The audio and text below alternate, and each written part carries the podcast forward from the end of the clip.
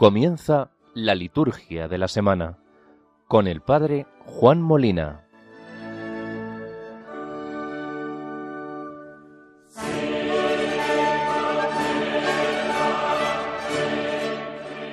La gracia del Señor Jesucristo, el amor de Dios y la comunión del Espíritu Santo sean con todos vosotros.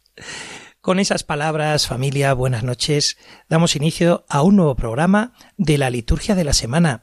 Palabras que os sonarán por la Eucaristía, porque muchas veces el sacerdote puede iniciar el saludo inicial citando estas palabras que están entresacadas de la segunda epístola de Pablo a los Corintios, capítulo 13, versículo 13.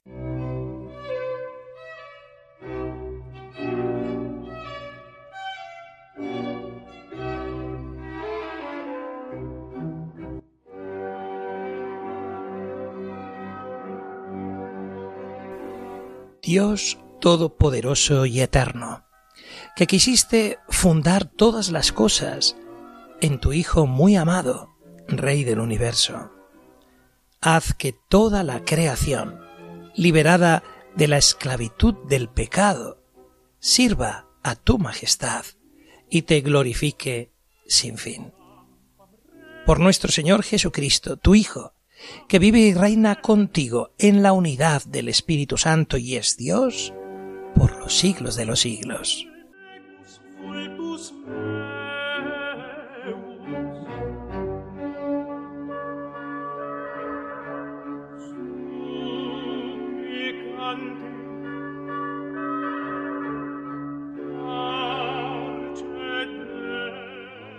Esta es la hermosa oración colecta de este último domingo del tiempo ordinario, donde celebramos la solemnidad de Jesucristo, Rey del universo.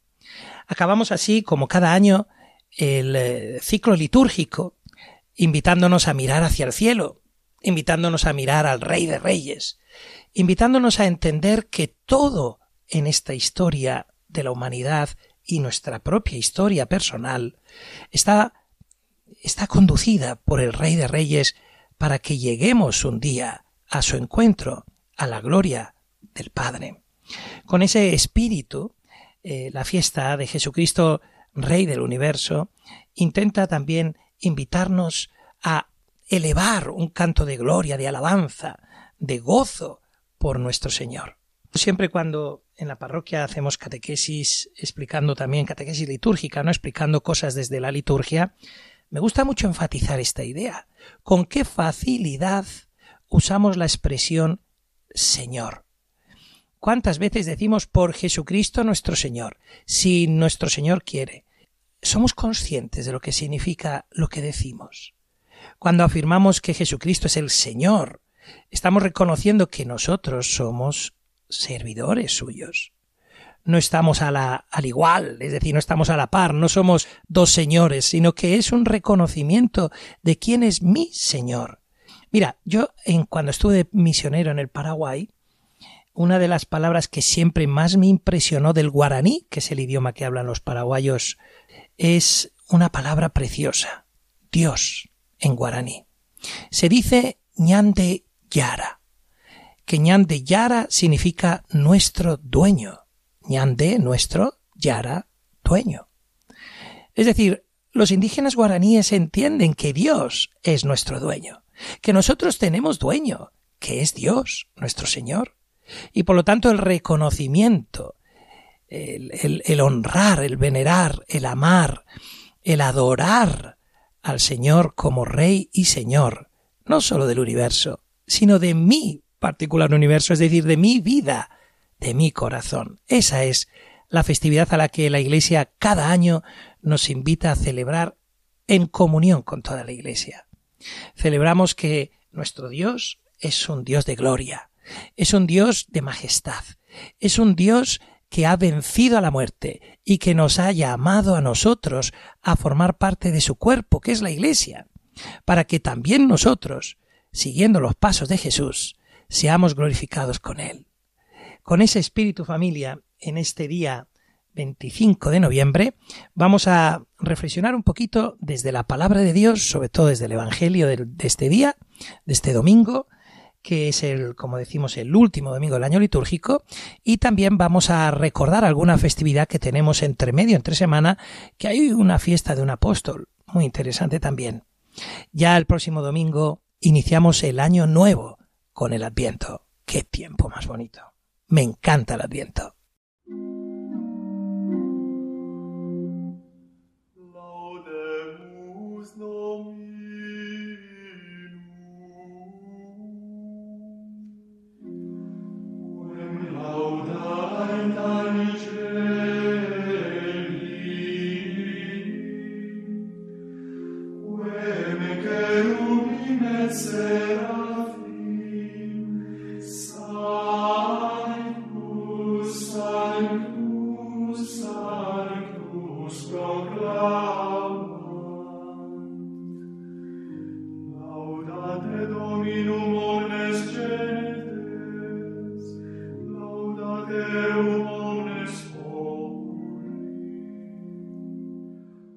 Así es, alabad al Señor todas las gentes, alabadlo todos los pueblos. Ese es el grito, digamos así, de júbilo de este domingo de la fiesta, de la solemnidad de Jesucristo, Rey del Universo. Vamos a adentrarnos en la lectura, un poquito las lecturas de este domingo, las vamos a comentar un poquitillo y luego escucharemos también una reflexión en torno a Jesucristo, Rey del Universo, nos va, nos va a iluminar. Yo creo que os va a gustar mucho. ¿De acuerdo? Y luego comentamos un poquito el resto de la semana lo que tenemos por delante. ¿Os parece? Pues venga, sin más dilación, vamos y eso a comenzar con la liturgia de la palabra de este domingo 26 de noviembre, último domingo del año litúrgico, el trigésimo cuarto, ¿eh? la semana trigésimo cuarta. Vamos a ello.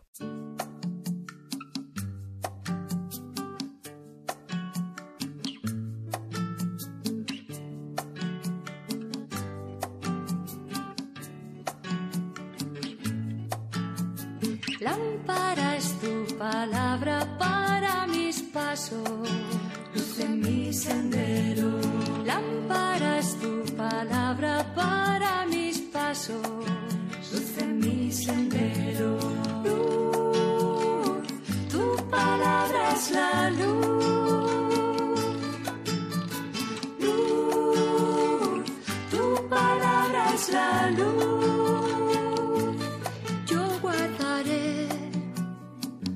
Justos mandamientos. Señor, dame vida según tu promesa.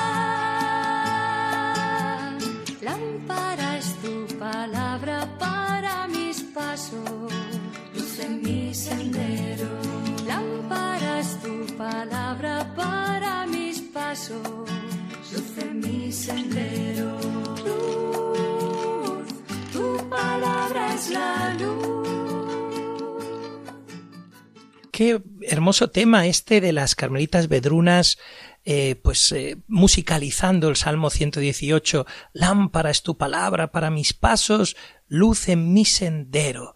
Lo juro y lo cumpliré, guardaré tus justos mandamientos.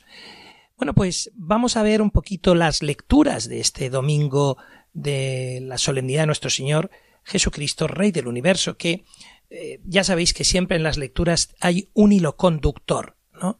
Generalmente el Salmo da respuesta a la primera lectura y la antífona del aleluya hace referencia al Evangelio. La segunda lectura la tenemos siempre como mm, yo digo un comodín, pero en el buen sentido de la palabra, que nos sirve para ahondar en la temática del día, aunque a veces no aparece que directamente tenga algo que ver incluso con las lecturas, ¿verdad? Algunas veces nos encontramos segundas lecturas un poquito como que hay quien dice, está un poco desubicado esto aquí. Sin embargo, está todo pensado al milímetro. ¿verdad? Para que enriquezca la celebración litúrgica y sobre todo para que, como decía el Salmo 118, la palabra de Dios sea esa lámpara para nuestros pasos que ilumina nuestro sendero, nuestra vida. Así que, ¿cuál es la primera lectura que nos encontraremos en este domingo? Está entresacada del capítulo 34 de Ezequiel. Ya sabéis que a veces en, en la proclamación de la palabra no, no se hace una lectura seguida de un texto que a veces se pueden saltar ciertos versículos. En este caso vamos a tomar los versículos 11 y 12 y luego saltamos el 13 y el 14 y nos vamos al 15 y al 17. ¿no? Vamos a escuchar en concreto estas palabras. Esto dice el Señor Dios. Yo mismo buscaré mi rebaño y lo cuidaré, como cuida un pastor de su grey dispersa. Así cuidaré yo de mi rebaño y lo libraré, sacándolo de los lugares por donde se había dispersado un día de oscuros nubarrones. Yo mismo apacentaré mis ovejas y las haré reposar, oráculo del Señor Dios. Buscaré la oveja perdida, recogeré a la descarriada, vendaré a las heridas, fortaleceré a la enferma. Pero a la que está fuerte y robusta, la guardaré, la apacentaré con justicia. En cuanto a vosotros, mi rebaño. Esto dice el Señor Dios. Yo voy a juzgar entre oveja y oveja, entre carnero y macho cabrío.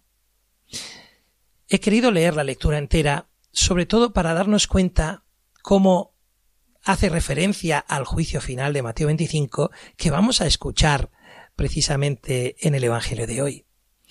Acordaos siempre algo que nos puede ser útil. Los cristianos cuando nos acercamos a la lectura del Antiguo Testamento. La hacemos siempre poniéndonos las lentes de la fe cristiana. Es decir, nosotros escuchamos esta lectura de Ezequiel y la escuchamos de manera diferente a, por ejemplo, como la escuchan nuestros hermanos hebreos, porque ellos no lo miran desde la perspectiva cristiana. Ellos no reconocen el Evangelio como inspirado, como palabra de Dios, por lo tanto, no es un referente. Sin embargo, nosotros los cristianos todo lo leemos desde la fe en Jesús. Por eso cuando estamos escuchando hoy al profeta Ezequiel hacer este oráculo en nombre del Señor, los cristianos vemos claramente aquí al buen pastor, que es Cristo. Él es el buen pastor, el que cuida de este rebaño. Es el pastor que, eh, que alimenta, que recoge a la descarriada, que busca a la perdida, que venda las heridas, que fortalece a la enferma, es Cristo. Y así nos lo han expresado los evangelistas. Por eso es tan hermosa que esta lectura de Ezequiel 34 esté hoy aquí, en esta festividad de Jesucristo, Rey del universo. Y no podía ser de otra manera. El salmo, el salmo, ¿qué salmo va a ser hoy el más apropiado si nos está hablando aquí del pastor de las ovejas? Pues sí, ese, ese que estás pensando. Y lo vamos a escuchar cantado, que es más hermoso todavía.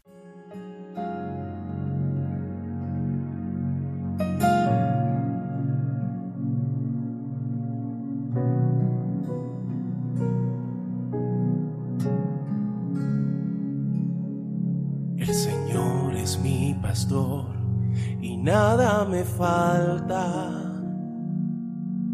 Me hace descansar en verdes prados y me guía por tranquilas aguas. Me da nuevas fuerzas y me lleva por rectos caminos.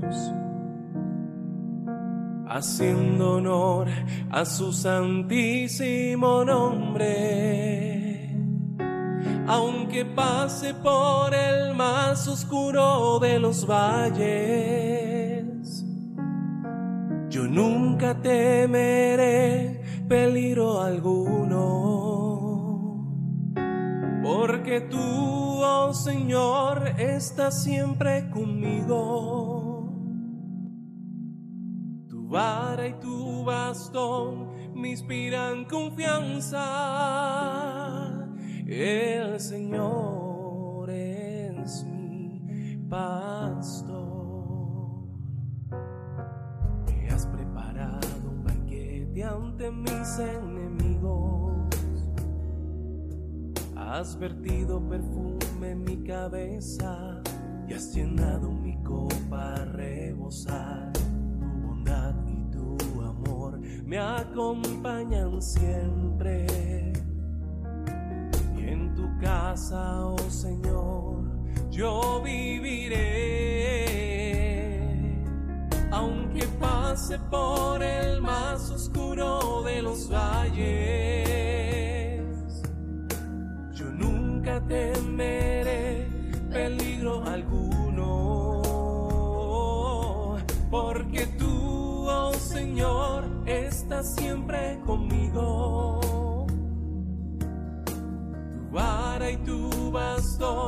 Me inspiran confianza.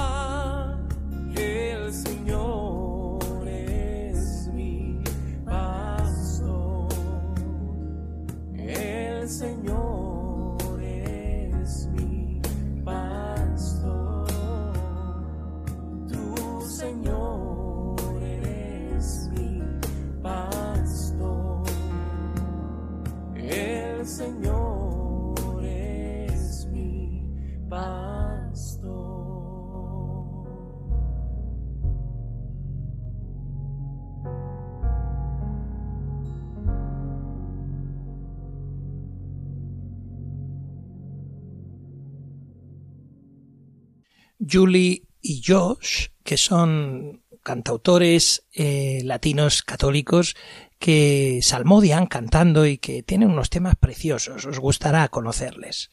Julie y Josh. Y este era el Salmo, el Salmo 23, que como ya todos conocemos bien, eh, es uno de los salmos, yo diría, más populares. Incluso hay una película, The Book of Eli, el libro de Eli, que os sonará, Denzel Washington, es un, es, para mí es un peliculón, ¿no? Eh, sitúa un poquito como que en el, en el planeta, pues, hay una hecatombe mundial y al final eh, lo que parece un mundo de caos, de violencia y de desastre, donde se pagan barbaridades por agua, por agua, ¿eh? que ojo, porque estamos hablando siempre, ¿no? Que a veces estamos malgastando los recursos naturales, o bueno, este es otro asunto, pero bueno, en esa película es muy interesante porque aparentemente, bueno, no, que si no hago un spoiler y si alguno no la ha visto y la quiere ver, le fastidio. Lo único que digo es que hay un libro que todo el mundo busca y ese libro es precisamente uno que contiene el Salmo 23. Y lo que hace este Denzel Washington es ir memorizando el libro, es decir, las escrituras. Y continuamente cuando le vienen a asaltar o algo, él va repitiendo el Salmo 23. El Señor es mi pastor, nada me falta.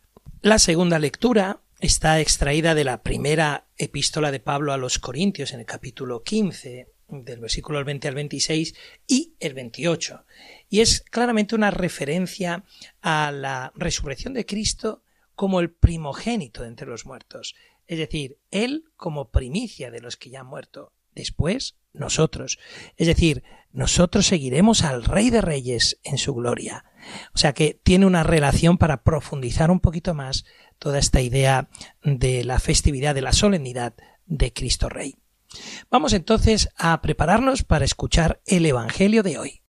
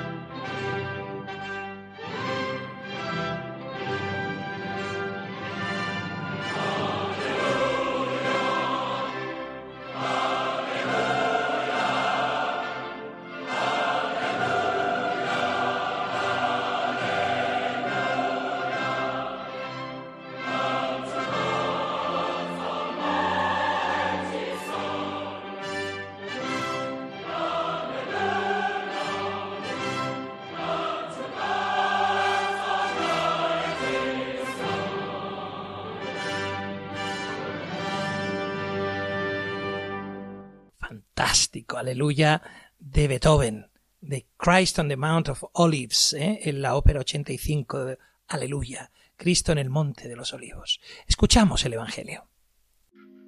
Lectura del Santo Evangelio según San Mateo. En aquel tiempo dijo Jesús a sus discípulos, Cuando venga en su gloria el Hijo del Hombre y todos los ángeles con él, se sentará en el trono de su gloria y serán reunidas ante él todas las naciones. Él separará a unos de otros, como un pastor separa las ovejas de las cabras, y pondrá las ovejas a su derecha y las cabras a su izquierda. Entonces dirá el rey a los de su derecha, Venid vosotros benditos de mi Padre, heredad el reino preparado para vosotros desde la creación del mundo. Porque tuve hambre y me disteis de comer, tuve sed y me disteis de beber, fui forastero y me hospedasteis, estuve desnudo y me vestisteis, enfermo y me visitasteis, en la cárcel y vinisteis a verme. Entonces los justos le contestarán, Señor, ¿cuándo te vimos con hambre y te alimentamos, o con sed y te dimos de beber? ¿Cuándo te vimos forastero y te hospedamos, o desnudo y te vestimos? ¿Cuándo te vimos enfermo o en la cárcel y fuimos a verte? Y el rey les dirá, Os aseguro que cada vez que lo hicisteis con uno de estos, mis humildes hermanos, conmigo lo hicisteis. Y entonces dirá a los de su izquierda, Apartaos de mí, malditos, id al fuego eterno preparado para el diablo y sus ángeles, porque tuve hambre y no me disteis de comer, tuve sed y no me disteis de beber, fui forastero y no me hospedasteis, estuve desnudo y no me vestisteis, enfermo y en la cárcel y no me visitasteis. Entonces también estos contestarán, Señor, ¿Cuándo te vimos con hambre o con sed, o forastero, o desnudo, o enfermo, o en la cárcel y no te asistimos? Y él replicará, Os aseguro que cada vez que no lo hicisteis con uno de estos, los humildes, tampoco lo hicisteis conmigo. Y estos irán al castigo eterno, y los justos a la vida eterna.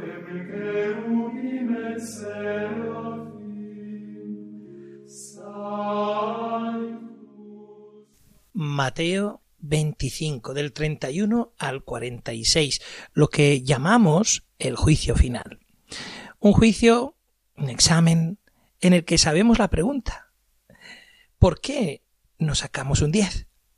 ¿Por qué no nos esforzamos durante esta vida mientras podemos para que cuando llegue ese momento podamos decir al Señor, me he preparado para sacar un 10?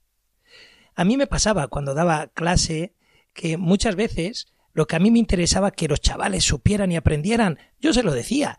Mira, esto va a entrar en examen, anótatelo, esto entra seguro, esta pregunta va a caer.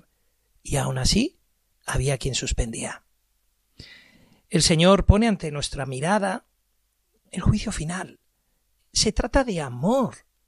Se trata de cuánto amor hay en nuestro corazón, no cuántas cosas, no cuántos méritos, no cuántos logros personales, no cuántos títulos, cuánto amor.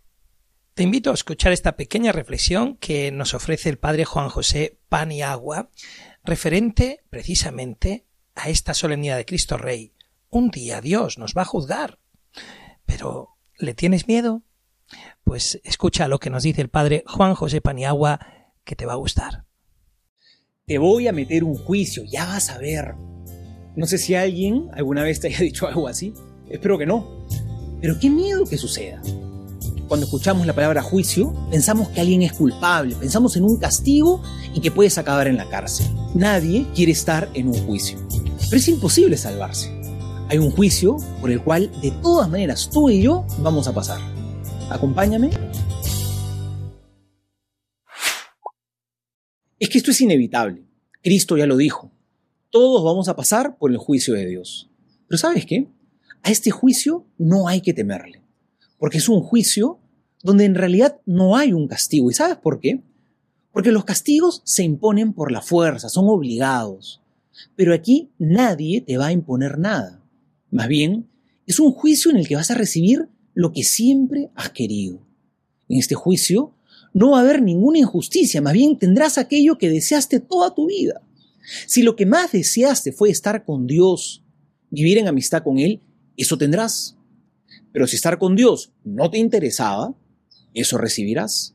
Estarás para siempre lejos de Él. Porque Dios no te puede obligar a estar con Él. Dios no nos castiga. Simplemente hay un momento en el cual, por respeto a nuestra libertad, deja de insistirnos. Poniéndolo de manera sencilla, Imagínate que un hombre está enamoradísimo de una mujer. La busca, tiene detalles bonitos con ella, le ha dicho que la ama y hasta le ha propuesto matrimonio, pero ella una y otra vez le ha dicho, no quiero. Pues en algún momento él, aunque la siga amando, por respeto y por amor, pues tendrá que apartarse. ¿Qué más puede hacer si es que ella no quiere? ¿Obligarla contra su voluntad? No, pues eso ya no sería amor, porque el amor exige respetar la libertad del otro. No le queda más que dejarla ir. Eso está haciendo Dios todo el tiempo. Podríamos decir que Él nos quiere conquistar, se quiere ganar nuestro amor día y noche. Pero si lo rechazamos, llegará un momento en el cual Él va a dejar de insistir y va a respetar nuestra decisión. Y eso no es un castigo. El juicio de Jesús, por lo tanto, a diferencia del nuestro, no es un juicio que busca la condenación, sino al contrario. Es un juicio que busca la salvación, porque es un, es un juicio de amor. Porque la sentencia que Él desea con todo su ser es que estemos unidos a Él para siempre. Y para lograrlo, ha hecho todo lo posible para que lo aceptemos. Hoy celebramos a Jesús, Rey del universo. Es un rey que ha venido a servir y es el único que tiene poder para juzgar. Imagínate que un día fueras a un juicio y de pronto entras a la corte y te das cuenta, te topas con la sorpresa que el juez es tu mamá o tu abuelita, ¿no? O tu mejor amigo. Pues uno diría, uy, uff, ¿no? O sea, me salvé. Bueno, el que nos va a juzgar es nuestro hermano, es nuestro amigo, el que ha hecho todo y sigue haciéndolo todo para salvarnos. Dios no es un juez implacable que está buscando al que se equivocó para condenarlo. Dios nos juzga porque quiere salvarnos. Y las preguntas del juicio Jesús ya no se las pasó por adelantado, es lo que acabamos de escuchar en el Evangelio de hoy, justamente para que no nos tomen por sorpresa. Hoy mismo ya te las podrías hacer para saber cómo estás. Pregúntatelas el día de hoy. Ese día el Señor nos dirá, vengan benditos de mi Padre, porque tuve hambre y me diste de comer, sed y me diste de beber, estuve desnudo y me vestiste, forastero y me acogiste, enfermo y me visitaste. ¿Cuándo, Señor, te vimos así y te asistimos? Bueno, cada vez que lo hiciste con uno de mis hermanos más pequeños, conmigo lo hiciste. ¿Saben que tienen en común todas estas preguntas? Todas son obras de amor, obras de caridad, de misericordia. Eso es lo que Jesús nos va a preguntar el último día. ¿Cuánto amaste? No te va a preguntar cuánto pecaste, porque Dios te perdona todos tus errores sin límite.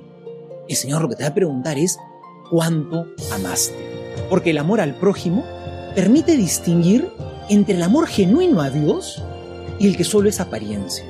Porque quien no ama al hermano que ve, no puede decir que ama a Dios a quien no ve. Amemos a Dios en nuestros hermanos, para que el último día podamos decirle, Señor, me equivoqué muchísimas veces en esta vida, pero tú sabes que lo que más quería era estar contigo. Soy el Padre Juan José Paniagua y que Dios te bendiga.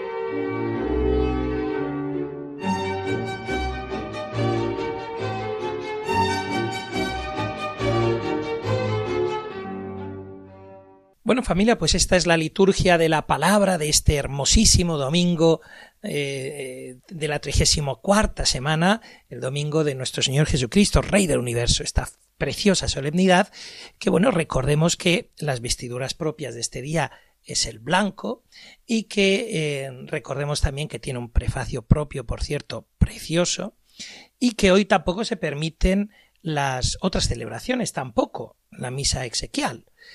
Hemos dicho que tiene un prefacio propio. Si me permitís, os lo quiero leer porque es muy breve y vale mucho la pena. Mirad, hay un momento, bueno, después, obviamente, eh, cuando decimos en verdad es justo y necesario nuestro deber y salvación, yo me gusta mucho recordar a la gente cuando, cuando hacemos catequesis litúrgica, ¿no?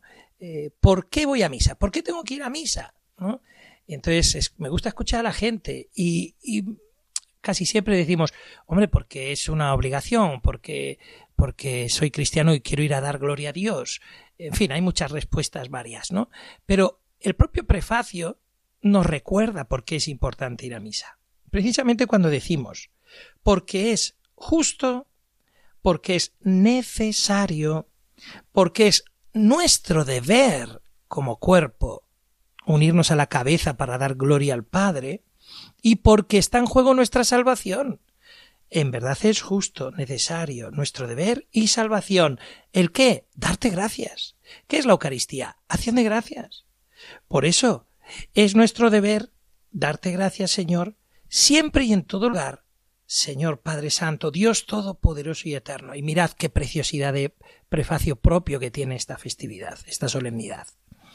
Porque consagraste sacerdote eterno y Rey del universo a tu único Hijo, nuestro Señor Jesucristo, ungiéndolo con óleo de alegría, para que ofreciéndose a sí mismo como víctima perfecta y pacificadora en el altar de la cruz, consumara el misterio de la redención humana, y sometiendo a su poder la creación entera, entregara a tu majestad infinita un reino eterno y universal. El reino de la verdad y de la vida. El reino de la santidad y de la gracia. El reino de la justicia, del amor y de la paz. No me digáis que no es para sacarle miga, miga a este precioso prefacio. Yo invitaría incluso a que aprovecháramos en las propias homilías los sacerdotes para sacarle jugo a este prefacio y a estas oraciones presidenciales que hoy están preñadas de una teología preciosa, invitándonos a mirar precisamente a este gran Rey Señor que tenemos y del que nos gloriamos en servir, Jesucristo. Esta solemnidad de Cristo Rey la instituyó el Papa Pío XI con una carta encíclica Quas Primas, donde decía en el inicio Proclamamos nos, así hablaba entonces, ¿no? Claramente, no solo que este cúmulo de males en el que el mundo está viviendo, estamos hablando, no os lo perdáis, ¿eh? Estamos hablando eh, de, de, de, una época que no es tan distinta a la nuestra precisamente, y sin embargo, en cuanto a años, estamos hablando del año 1925. Fue el 11 de diciembre de 1925 el año cuarto del pontificado del Papa Pío XI, cuando nos regaló esta encíclica Quas Primas, instaurando esta festividad de Cristo Rey. Bueno, pues en ese momento dice, en la primera encíclica, que al comenzar nuestro pontificado enviamos a todos los obispos del orbe católico, analizábamos las causas supremas de las calamidades que veíamos abrumar y afligir al género humano, y en ella proclamamos claramente no sólo que este cúmulo de males había invadido la tierra, porque la mayoría de los hombres se habían alejado de Cristo y de su ley santísima, así en su vida y costumbres como tanto eh, también en la familia y en el gobierno de los estados, sino también que nunca resplandecería una esperanza cierta de paz verdadera entre los pueblos mientras los individuos y las naciones negaran, rechazaran el imperio de nuestro Salvador. Por lo cual, no solo exhortamos entonces a buscar la paz de Cristo en el reino de Cristo, sino que además prometimos que para dicho fin haríamos todo cuanto posible nos fuese. En el reino de Cristo, dijimos, estamos persuadidos de que no hay medio más eficaz para restablecer y vigorizar la paz que procurar la restauración del reinado de Jesucristo. Y seguía diciendo el Papa, para condenar y reparar de alguna manera esa pública apostasía producida con tanto daño de la sociedad por el laicismo, ¿no parece que debe ayudar grandemente la celebración anual de la fiesta de Cristo Rey entre todas las gentes? En verdad, cuanto más se oprime con indigno silencio el nombre suavísimo de nuestro Redentor, en las reuniones internacionales, en los parlamentos, tanto más alto hay que gritarlo y con mayor publicidad hay que afirmar los derechos de su real dignidad y potestad. Y fue ahí, en el número 30 de esta encíclica Quas Primas, cuando dice Por tanto, con nuestra autoridad apostólica instituimos la fiesta de nuestro Señor Jesucristo Rey y decretamos que se celebre en todas las partes de la tierra el último domingo de octubre, esto es, el domingo que inmediatamente antecede a la festividad de todos los santos. Asimismo, ordenamos que en ese día se renueve todos los años la consagración de todo el género humano al Sacratísimo Corazón de Jesús, con la misma fórmula que nuestro predecesor de santa memoria, Pío X, mandó recitar anualmente. Ya sé que probablemente quien ha estado muy atento a lo que acabamos de decir dirá, uy, ha dicho el último domingo de octubre. Sin embargo, lo estamos celebrando el último domingo de noviembre. Es que hemos de recordar que esta celebración de la festividad de Cristo Rey, a partir de la reforma litúrgica del Concilio Vaticano II, se colocó como cierre, como final de este tiempo ordinario y clausura del año litúrgico. ¿eh? Ese es el motivo.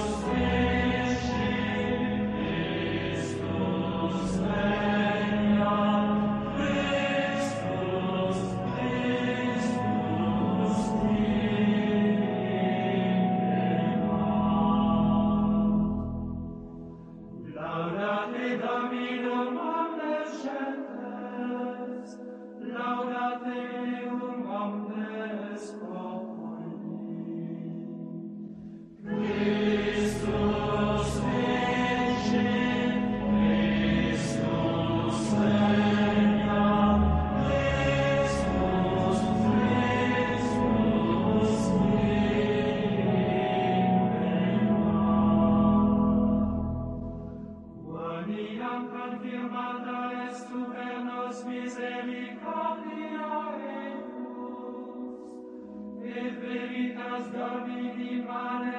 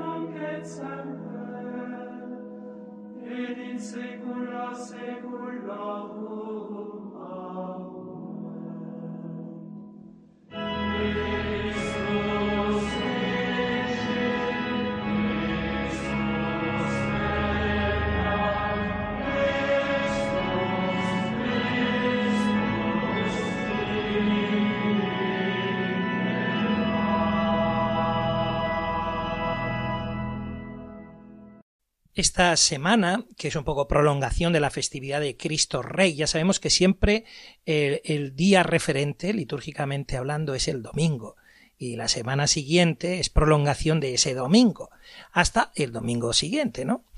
Bien, pues en esta semana realmente es una semana muy tranquila en cuanto a memorias o fiestas. Tanto lunes, martes como miércoles no tenemos ninguna memoria obligatoria. Estaremos leyendo el, libro de Daniel. Recordemos uno de los libros pues con un lenguaje a veces más difícil, ¿verdad? Un lenguaje muy apocalíptico, lleno de simbolismos, que sin duda alguna marcó también parte de lo que en nuestro libro del Apocalipsis utiliza tanto Daniel como Ezequiel, ¿no? Son lenguajes que requieren hacer una buena hermenéutica, porque hermenéutica significa interpretación, porque está plagado de simbolismos. Entonces, el lunes estaremos con Daniel 1, el capítulo 1, el martes con Daniel 2, que fijaos que habrá una frase que ya nos recuerda por qué estamos leyendo Daniel en la última semana del año litúrgico. Dice, Dios suscitará un reino que nunca será destruido y acabará con todos los reinos, ¿no? yo creo que el martes esa primera lectura nos recuerda eh, pues un poquito esa prolongación de la festividad de Cristo Rey. El miércoles estaremos con Daniel 5 y el viernes, me salto el jueves y ahora digo por qué, llegamos a Daniel 7 también. Obviamente el sábado estaremos con Daniel 7 continuación, que de nuevo, fijaos que nos hablará del reinado y el dominio que serán entregados al pueblo de los santos del Altísimo. ¿Por qué me he saltado el jueves? Porque el jueves sí que tenemos una fiesta hermosa, la fiesta del apóstol San Andrés, natural de Betsaida, hermano de Pedro, pescador como él, que fue el primero de los discípulos de Juan el Bautista, quien llamó el Señor Jesús junto al Jordán y que le siguió, trayendo luego consigo a su hermano.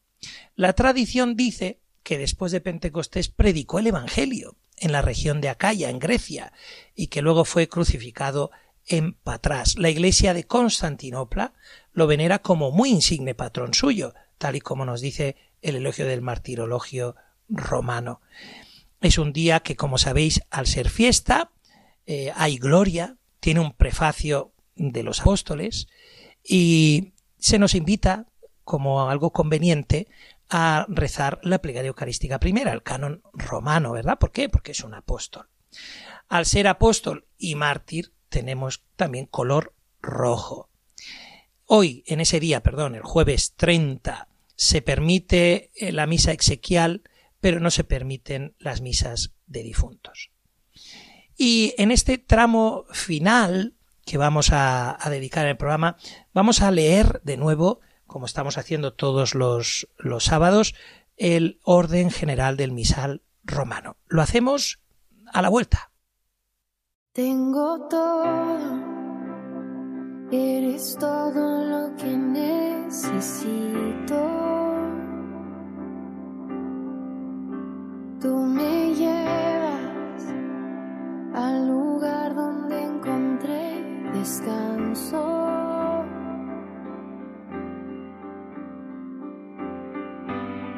Renuevas mis fuerzas, tú guías mis pasos.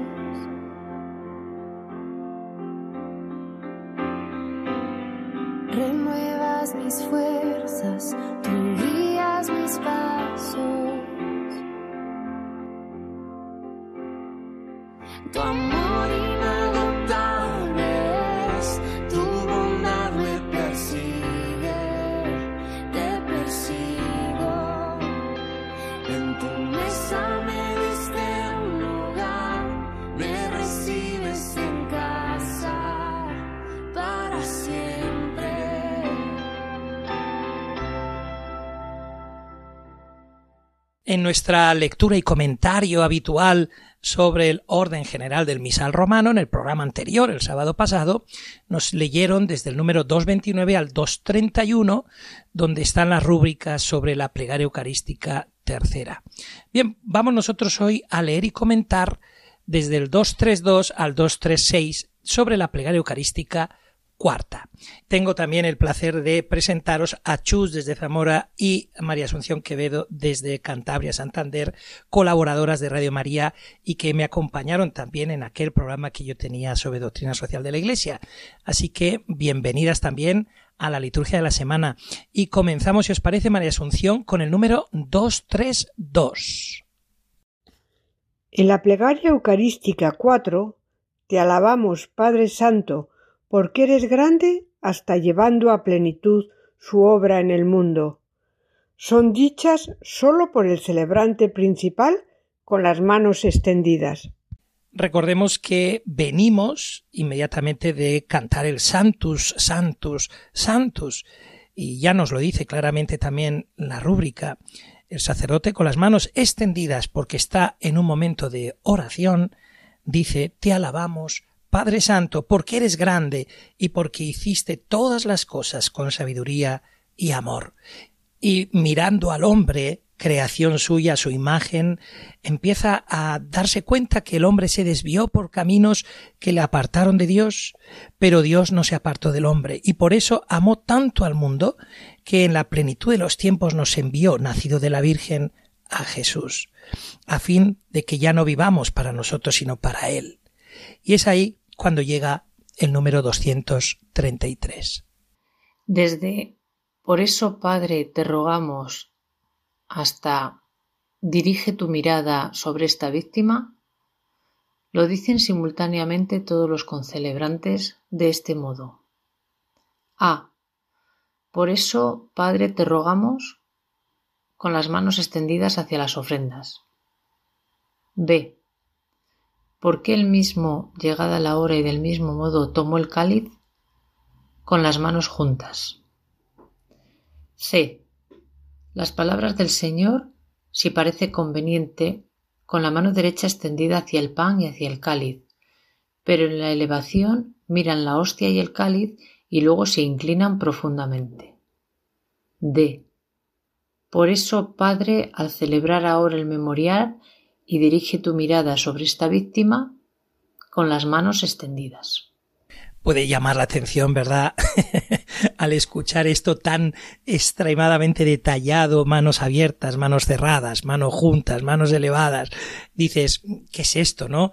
Bueno, eso es lo que hace que entendamos que la oración no solamente es con las palabras, sino también con todo nuestro cuerpo, con todo nuestro ser. Del mismo modo que hay momentos en los que estamos de pie, otros estamos de rodillas, otros estamos sentados, y todo tiene su sentido. Del mismo modo, lo que hace el sacerdote con las manos también tiene sentido. No es lo mismo estar con las manos extendidas, que es una expresión de oración, que con las manos extendidas sobre las ofrendas, que es un gesto de invocación al Espíritu Santo, pidiendo con la epíclesis, ¿no? Que, que descienda el Espíritu Santo sobre estas ofrendas de pan y vino para que se transformen en el cuerpo y la sangre de Cristo. No es lo mismo cuando está con las manos juntas, que es una anamnesis habitualmente, es decir, un recuerdo, estás haciendo una mención, ¿verdad?, a algo, pero no, no estás ni orando ni invocando el Espíritu. Por eso fijaros el movimiento que va acompañando a la palabra, ¿no? En esos eh, cuatro momentos, A, B, C, D, que nos ha leído Chus muy bien. En el A, por eso, Padre, te rogamos. Estás orando y por eso tienes las manos extendidas, porque estás orando al Padre. Porque Él mismo, llegada la hora y del mismo modo, tomó el cáliz con las manos juntas, porque en ese momento no estás orando, estás recordando lo que hizo Jesús en la última cena. Y cuando se dice las palabras del Señor, los que concelebramos, el presidente toma el pan en sus manos o toma el cáliz, pero eh, los que concelebramos, dice ahí de una manera muy hermosa, con la mano derecha extendida hacia el pan y hacia el cáliz, ¿verdad? En el momento en que se están pronunciando las palabras del Señor, las palabras de la institución, de la Eucaristía, porque es una manera de expresar la concelebración, es decir, los otros presbíteros también ejerciendo su ministerio sacerdotal, están concelebrando en ese momento, ¿no? Se unen, por decir así, a las palabras de Jesús. Sin embargo, fijaros, porque esto nos sirve tanto a los sacerdotes como a, al pueblo laico, al pueblo santo de Dios. Dice, pero en la elevación miran la hostia y el cáliz y luego se inclinan profundamente. Esto también nos incumbe a toda la asamblea litúrgica.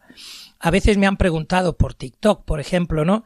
Que si en el momento de la consagración hemos de mirar, cerrar los ojos y mirar hacia el suelo o no mirar hacia ningún sitio, o tenemos, y yo siempre recuerdo, en el momento de la elevación está está pensado que miremos al Señor como un gesto de, de, admiración, de reconocimiento, de alabanza. Y por eso hemos de mirar al Señor cuando eleve.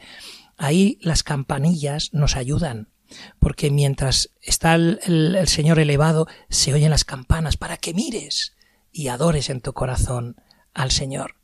Y por eso luego dice en el punto D, ¿no?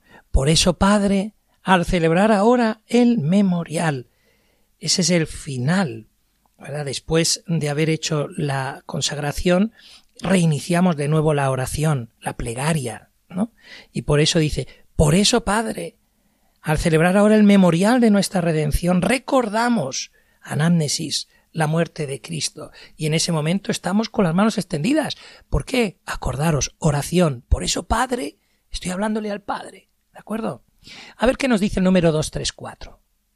La intercesión y ahora, Señor, acuérdate de todos aquellos y Padre de bondad, que todos los hijos nos reunamos.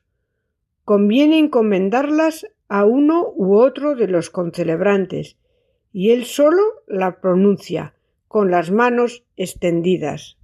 Eso es lo que veréis cuando habéis estado en alguna Eucaristía donde han celebrado varios sacerdotes, que hay un momento en el que el que preside calla y o bien el de la derecha o el de la izquierda van también interviniendo. Se refiere a ese momento. El número 235 nos dice Respecto a las otras plegarias eucarísticas aprobadas por la sede apostólica, obsérvense las normas determinadas para cada una de ellas. No olvidemos fidelidad. El sacerdote no puede inventar, el sacerdote tiene que ser fiel a la oración de la Iglesia. Por eso, número 236, llegamos a la doxología final de la plegaria eucarística y nos dice esto. La doxología final de la plegaria eucarística es pronunciada solamente por el sacerdote celebrante principal y, si se quiere, juntamente con los otros concelebrantes, pero no por los fieles.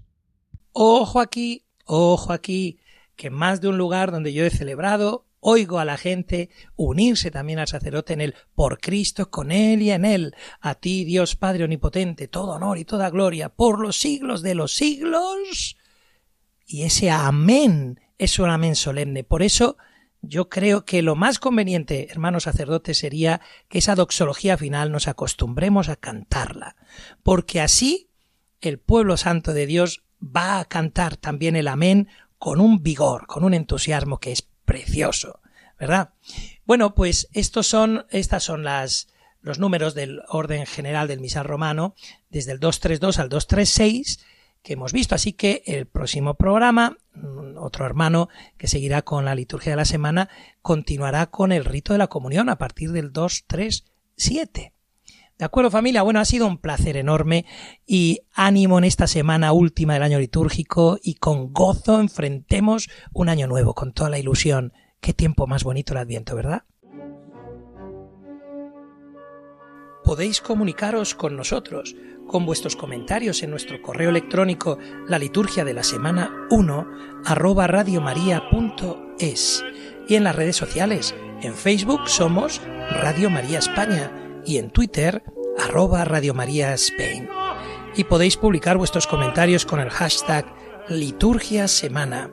Además, nos podéis enviar vuestros mensajes únicamente durante la emisión del programa a nuestro WhatsApp 668 594 383. Repito, 668 594 383.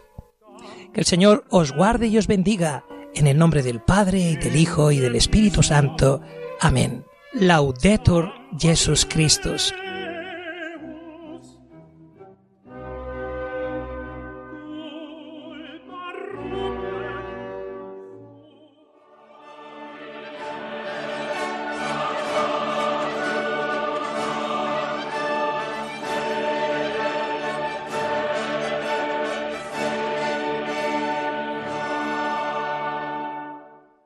Han escuchado la liturgia de la semana con el Padre Juan Molina.